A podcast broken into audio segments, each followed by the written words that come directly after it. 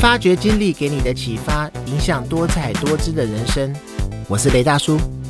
每一集的节目呢，我会跟大家聊一聊一些生活的经历以及经验，希望你能够有所共鸣，或许能够带给你一些生活中的启发。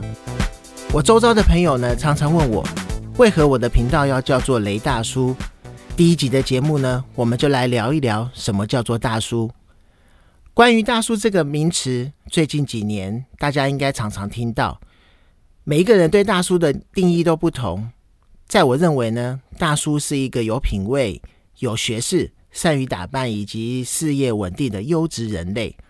虽然我不敢说呢，我是一个有品味、有学识，然后善于打扮，然后事业稳定的人类，但是我觉得丰富的生活经历，或许就是身为大叔的我可以自豪的地方。在日本呢，有一个网站 SPA SPA，就针对了五百位二十到三十九岁的女性进行调查。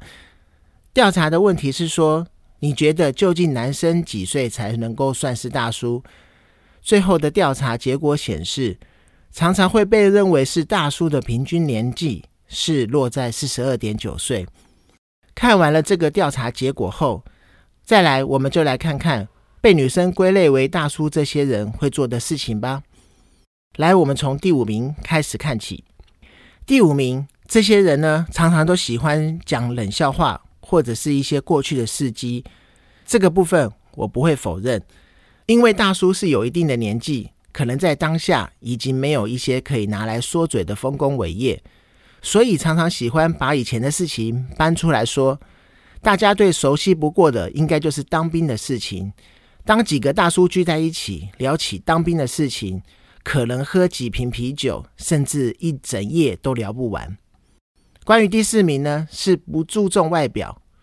关于这个部分，我觉得可能是因为年纪的关系，已经不想再用外表来吸引异性，亦或者是在年轻的时候，以及花太多的时间以及金钱来打扮自己，吸引异性。但我自己的看法是，只要干净利落，就算是很注重外表了。毕竟干净就会让人家比较有好的感觉。再来是第三名的部分，喜欢谈话时透露自己的年纪。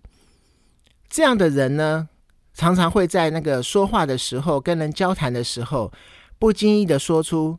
比如说，毕竟我已经四十岁了，毕竟我已经四十二岁了，或者是说出呃我已经活了四十五年之类的话，这个部分就是刻意要让人家意识到两个人在年纪上的差距。这个部分我自己是很少有这样的一个经验。第二名的部分呢，是话题常常会对不上，因为这样子年纪的人以及大这样子大叔级的人。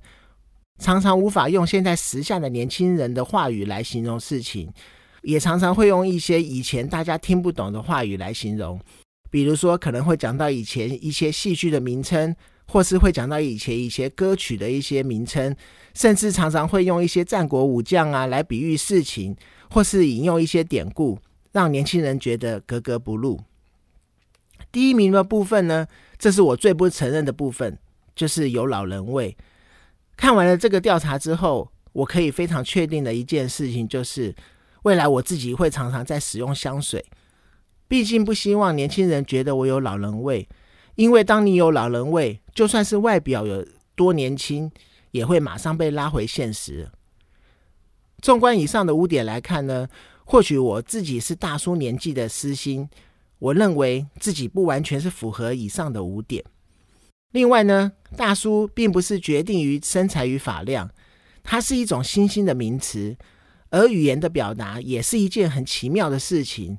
所以常常在每一年，国外的名校牛津、剑桥会将一些新兴的事物或是一些现象加入其发行的字典中，大叔这个名词也不例外。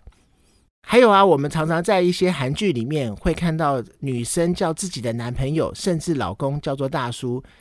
其实是因为韩国人非常注重辈分以及礼貌的国家，所以啊，只要啊比自己年纪大一点的，就会加上一些尊称；大一点点岁数的就称为哥哥；大多一点点岁数的，大概是在六岁以上的，就会称为大叔。所以大家以后在韩剧里面，或者是自己亲自到韩国玩的时候，听到女生叫自己男朋友甚至老公大叔，也不要觉得很奇怪。另外，现在呢有出现一种名词是大叔控，在我觉得这个名词的产生呢，多多少少是跟韩剧以及日剧有关。当然，不可否认的是，会让大叔控沉迷的原因之一。是因为大叔有一种小鲜肉无法比拟的一种诚实感以及可靠的感觉，毕竟男人味是很难用装装出来的。现在我们这个大叔年纪的人呢，常常会熟知的一些韩星以及日星，也常常已经是大叔级的年纪了。比如说韩星的孔刘以及苏志燮，以及日星木村拓哉以及竹野内丰等。老实说。我自己本人还是常常看他们演出的日剧，因为他们演出的戏剧会让人家有一种诚实感，以及看起来可能比较像自己的感觉吧。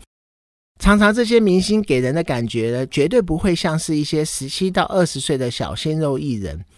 不是因为我是大叔才这么说，哦，这些大叔级的艺人呢，确实是多了一份男人味以及诚实感。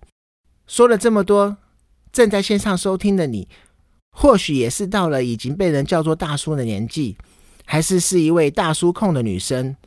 在我自己觉得，不论如何，做自己最重要，活得精彩才是我们每一个人都该追求的部分。好了，这一集的节目就到这边。发掘经历给你的启发，迎向多彩多姿的人生。